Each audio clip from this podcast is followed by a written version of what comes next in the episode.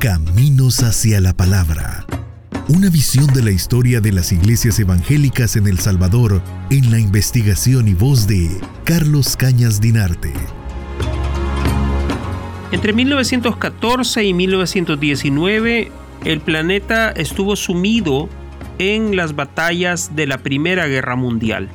El Salvador, dirigido entonces por el empresario Carlos Meléndez Ramírez, decidió asumirse como una nación neutral en esa gran guerra que se libraba sobre todo en los frentes europeos. Algunos salvadoreños decidieron enrolarse en los ejércitos aliados en contra del Kaiser Guillermo. Fueron a pelear en las trincheras, estuvieron ahí, permanecieron, sufrieron, fueron atacados con gas mostaza y otros agentes químicos, vieron los primeros tanques, vieron el uso de los aviones en aquellas batallas. Derivada de la Primera Guerra Mundial ocurrió la epidemia de influenza o trancazo como se le conoció en El Salvador. Esa peste, esa, esa pandemia fue terrible. En el caso del Salvador hay reportes de hasta 80 personas muertas en la mayor parte de los municipios del país. Entre 1918 y 1919 esa pandemia azotó severamente al mundo, pero en el caso del Salvador lastimosamente no tenemos datos concretos. El gobierno de el doctor Alfonso Quiñones Molina y de Jorge Meléndez Ramírez pues encubrieron básicamente las cifras de fallecidos y no tenemos información clara que nos permita entender cómo se desarrolló la pandemia en el territorio nacional.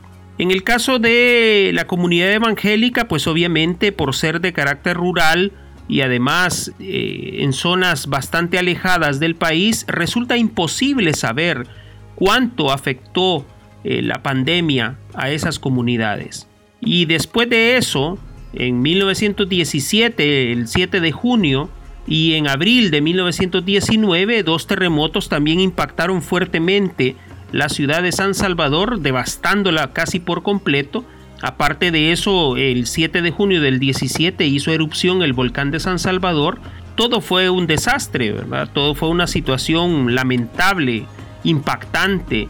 Eh, en el ámbito internacional, la, la prensa extranjera reportó la devastación de la ciudad capital del Salvador. Y así las cosas, las comunidades del interior del país enviaron ayuda, víveres, suministros varios hacia la capital. No se registran datos de heridos o fallecidos en esos eventos ocurridos en la ciudad de San Salvador dentro de la comunidad evangélica. Insisto, es difícil poder contar con información precisa, pero al menos lo que se sabe es que no existieron daños dentro de la comunidad evangélica capitalina. No sabemos realmente el número de personas afectadas por la pandemia de influenza en esos años.